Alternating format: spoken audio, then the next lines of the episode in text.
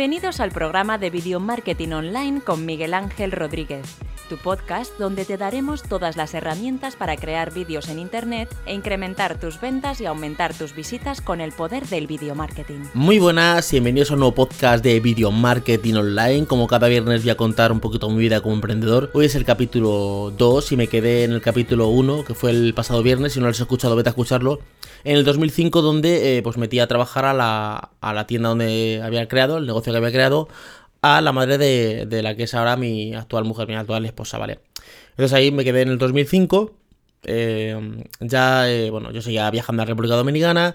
Pero ya en el 2006 ya me centré un poquito más en mi trabajo de, en España porque no podía estar todo el rato viajando. O sea, no es que no pudiera, podría estar, pero al final no tienes la cabeza en ningún sitio porque estás allí y estás aquí, ¿vale? Entonces como que no acabas de eh, centrarte en nada. Entonces yo seguí mi trabajo en España, en una empresa que se llama Modulabo, creo que todavía existe esa empresa. Y, y nada. Y ahí fue mi primer error, eh, alejarme del negocio. Nunca te alejes de ningún negocio, ¿vale? Si no quieres que quiebre, ¿vale? O sea, si tú tienes un negocio, un proyecto, eh, un emprendimiento, una startup, cualquier negocio, cualquier proyecto, cualquier cosa, no te alejes. O sea, si tú estás, yo qué sé, estudiando un curso, si te alejas del curso, no te sacas el curso. Si tú estás en la universidad y no vas a la universidad, no te sacas la carrera. O sea, si tú no estudias, no, o sea, no. A ver, nunca te alejes del negocio si no quieres que quiebre. Y si te alejas, hombre, esto ya lo sé a día de hoy, 2019, vale, ya estoy, ya, tengo un bagaje y ya sé lo que hacer y lo que no hacer, ¿vale? Pero en aquella época no tenía ni idea, o sea, no tenía ni puñetera idea de lo que hacer, ¿vale? Y eh, si no quieres que un negocio quiebre, y tú estás al mando de él, eh, tienes que dejar a, su cargo a, un CEO o, a un director, como quieras llamarlo, ¿vale? Para que lleve ese negocio, ¿vale? Lo lleve como lo llevas tú, ¿vale? O sea, en las empresas el fundador se va y la empresa no quiebra. ¿Por qué no quiebra? Porque ponen a un director. Ponen un director que lleve la empresa. ¿Que puede quebrar la empresa con el director? Sí, pero es poco probable. De hecho, en España se dice mucho que eh, los padres crean empresas y los hijos las destruyen, ¿vale?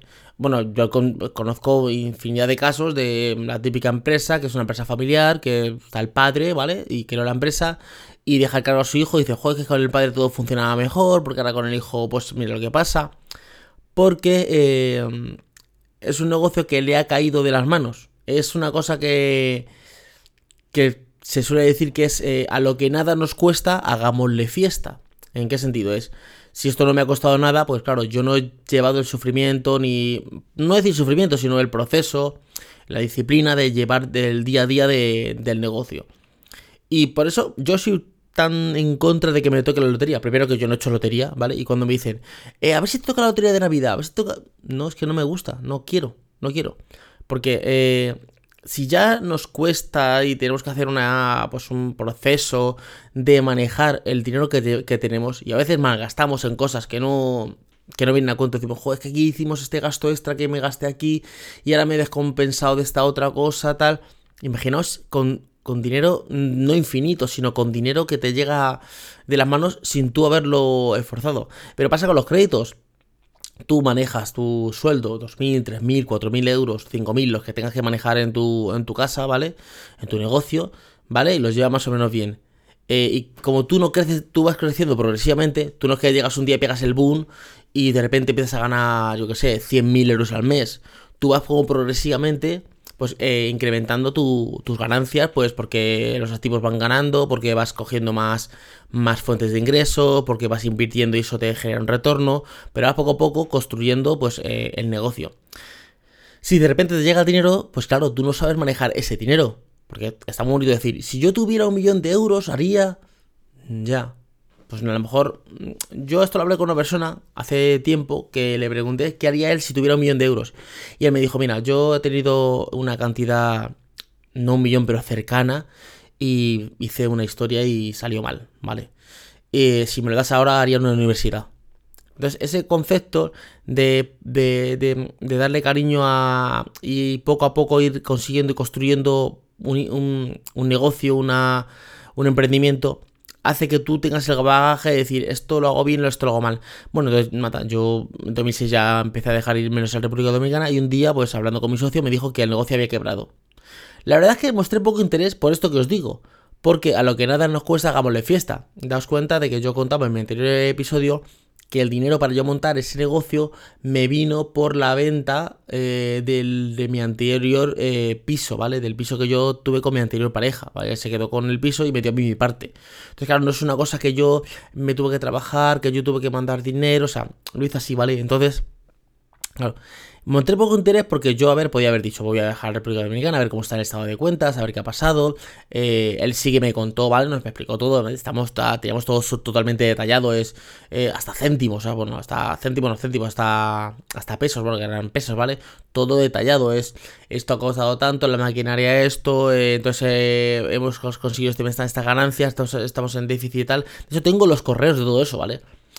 Pero yo mostré poco interés, decir, pues venga, voy a ir para allá. A lo mejor lo que hace falta es eh, un cambio, mejor poner lo que digo, un CEO. Porque claro, eres socio, pero claro, eh, al final tocabas quemándote. Y, claro, tampoco ves el negocio como tuyo, porque el negocio, eh, aunque él sabía prácticamente el 100% de lo que era el negocio, porque claro, él es el que sabía hacer serigrafía, sabía hacer eh, las ventas, estaba allí con todo el día a día, ¿vale?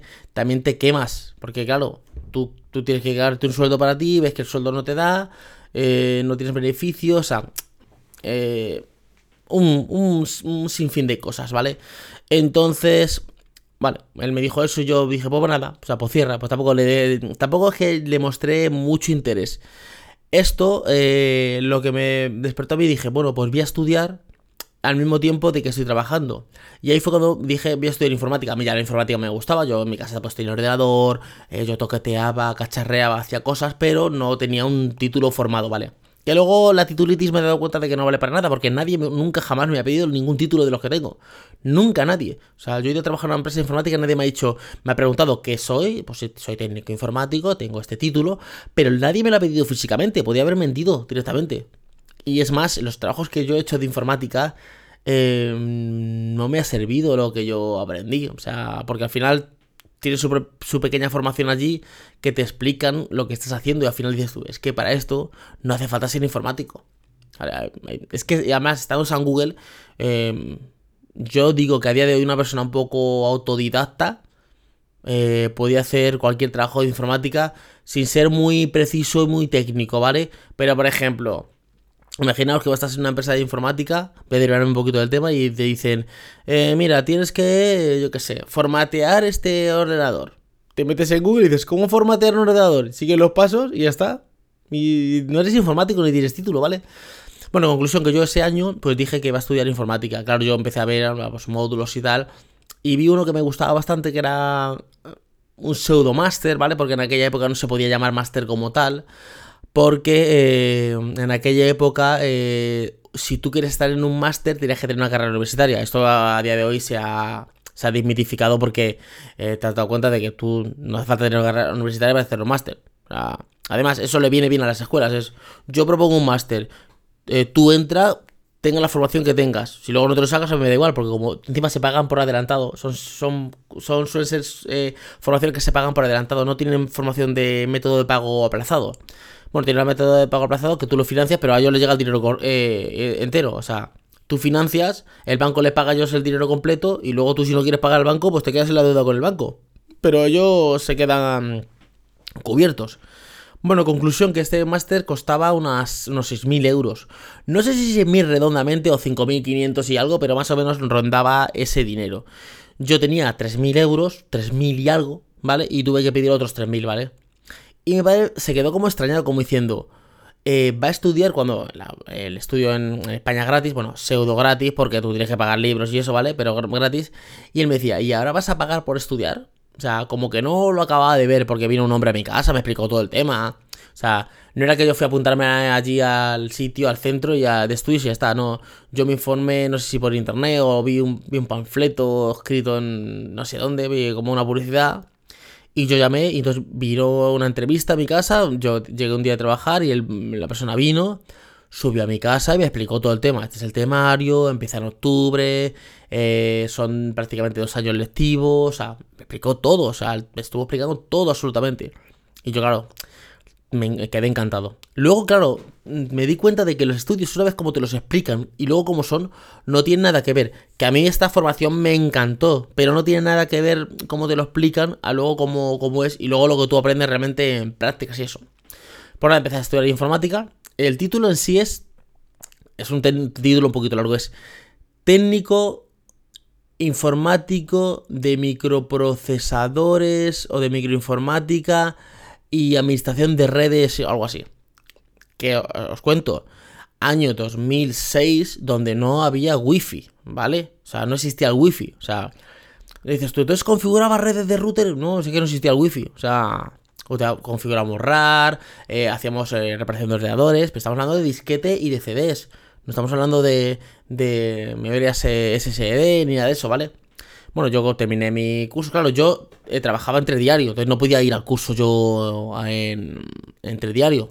Era, era como una hora al día o cinco horas el sábado. Yo, yo decidí cinco horas el sábado, ¿vale? Decidí cinco horas el sábado para pues para, para no perder el tiempo en el trabajo. De esta manera podía seguir trabajando y al mismo tiempo estudiando, ¿vale? Porque si no tendría que eh, pues perder dos horas de trabajo que eran horas extras que yo ganaba dinero, ¿vale? Conclusión que yo empecé a hacer esos estudios, ¿vale? Eh, yo iba a, pues, en mi metro y mi tren a trabajar, a, trabajar y en mi metro y mi tren a estudiar. Luego me encontré con dos eh, compañeros que vivían donde yo vivía, en Fuenlabrada, y ya me empecé a ir con ellos, con ellos en el coche. O sea, Encima yo a ellos les forzaba, claro, porque ellos me llevaban en coche y yo les llamaba por la mañana, oye, estáis, eh", porque a veces se quedan dormidos, pues eran chavales jóvenes, de hecho yo era la persona yo creo más mayor allí, pues yo tendría a lo mejor, bueno, a lo mejor en el 2007, 2006 tendría pues veintitantos años, ¿vale?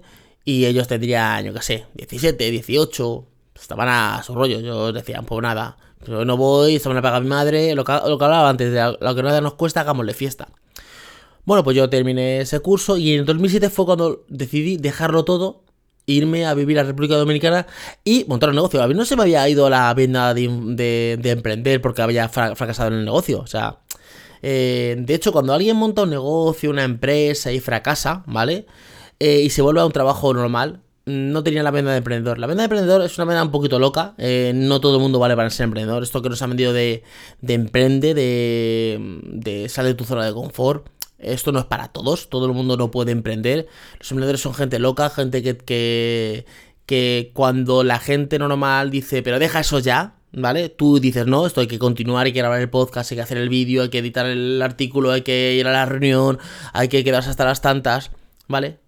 Es el, día a día del emprendedor y la gente de tu alrededor pues no lo ve porque dice, bueno, la gente de tu alrededor está en un trabajo donde a las 6 de la tarde termina de trabajar, suelta la herramienta, sea la herramienta un martillo, un pelacables, un traspalé, un bolígrafo, un ordenador, suelta y dice, adiós, muy buenas, aquí os quedáis y yo me voy a mi casa. El emprendedor trabaja prácticamente 24 horas al día aunque no trabaje físicamente, está en su mente el, negocio, ¿vale? Entonces eh, yo decidí dejarlo todo dije, dice, bueno, me voy a República Dominicana y voy a otro negocio, pero desde allí directamente. Sí que yo tuve algunas conversaciones con eh, un chico que fue mi segundo socio, que yo le pedí en su día, en uno de los viajes, que me hiciera una camiseta de béisbol de República Dominicana, donde ponía pues la camiseta de béisbol de la selección, ¿vale? Eh, él trabajaba en un taller y las hacía, ¿vale? Y yo las vi, se la vi a alguien, me, gustó mucho y la pedí, ¿vale? Eh, pues poner, o sea, tengo alguna foto. Voy a ver si subo alguna foto en el podcast para que, la veáis, ¿vale? En el podcast eh, tenéis que entrar en la página web, que es podcast.miguelinfoes.com y ahí lo veréis. Si estáis escuchando desde vuestro feed de podcast, pues imaginaros que estáis escuchando desde desde desde Anchor, desde Spotify, desde Apple Podcast, desde Pocket Cast, desde donde estéis escuchando, o desde Google Podcast, ahí nos saldrá la foto, ¿vale? Tendréis que entrar en podcast.miguelinfoes.com y ahí eh, veréis la foto. Eh, voy a subirla la foto que. que. Mm, pues que, que tengo con la, con la camiseta esta, ¿vale? Estoy súper joven, ahora tendría 20 y pico años, ¿vale? Entonces, eh, este chico, eh, yo me la hice y dije, joder, pues voy a montar un negocio con este chico. Entonces yo pregunté el teléfono de él, no sé si por Facebook o algo, me lo dieron, algún, algún amigo mío de allí, digo, dame el teléfono de este chico. Me lo dieron por teléfono, digo, mira, que me, interesa montar este negocio, qué hace falta, tal. Pero, claro, ya fui con otra información. La información que tú vas al tener un negocio anterior es no contar el dinero que tienes. ¿Por qué? Si tú, imagínate, quieres montar, imagínate, quieres montar una, una agencia de marketing, por ejemplo, y tú dices, ¿cuánto dinero para montar una agencia de marketing? Y tú dices, tengo un millón de euros, vas a montar todo a lo grande. Pues unas oficinas centrales en Madrid, en la castellana, pues tantos trabajadores. Pero si dices, no, no, es que tengo bajo presupuesto, lo que tengo son 5.000 euros. 5.000 euros, pues nada, vamos a alquilar un local en la zona sur de Madrid que cueste 500 euros más o menos, eh, vamos a meter algún becario, o sea, lo mínimo, ¿vale? Entonces yo aquí me dijeron, ¿cuánto tienes? Digo, no, mira, yo es que dinero no tengo. Tengo lo mínimo, ¿vale? Entonces, ¿cómo es lo mínimo? Me dijeron, pues mira, hay un, local en un barrio, 3.000 pesos, que son como 60 euros, por ponerte algo, ¿vale? Eh, yo tengo dos máquinas en mi casa, las puedo llevar. Eh, habría que comprar una tercera máquina, podemos comprar una de segunda que cuesta unos 20 mil pesos. Eh, luego a lo, eh, podemos traer gente que trabaje, chavales de la calle que saben coser y eso, y le pagamos 200 pesitos y le compramos un picapollo. Yo lo hice todo locos para ir creciendo en el negocio y crecimos bastante, O sea, llegamos a hacer algunas facturaciones de 50 y 100 mil pesos que es un dinero, ¿eh? 50.000 pesos son 1.000 euros y 100.000 pesos son 2.000. Eh, son facturaciones que para un negocio de barrio eh, está muy bien, ¿vale? Y pero bueno, eso ya lo contaré en el siguiente episodio porque ya tengo que profundizar más cómo yo fui, eh, cómo empecé mi emprendimiento y todo ese rollo, ¿vale? Que fue todo el 2007 y parte del 2008, ¿vale? 2007-2008. Pero ya lo contaré en el siguiente episodio de, de aquí de Video Marketing Online. Recuerda suscribirte al podcast eh, para escuchar todos los podcasts que subimos eh, de lunes a viernes, todos los días. Y el viernes es mi, vida como emprendedor, este es el capítulo 2. Espero que te haya gustado. Y nada más, nos escuchamos en un siguiente podcast. Hasta luego chicos, chao.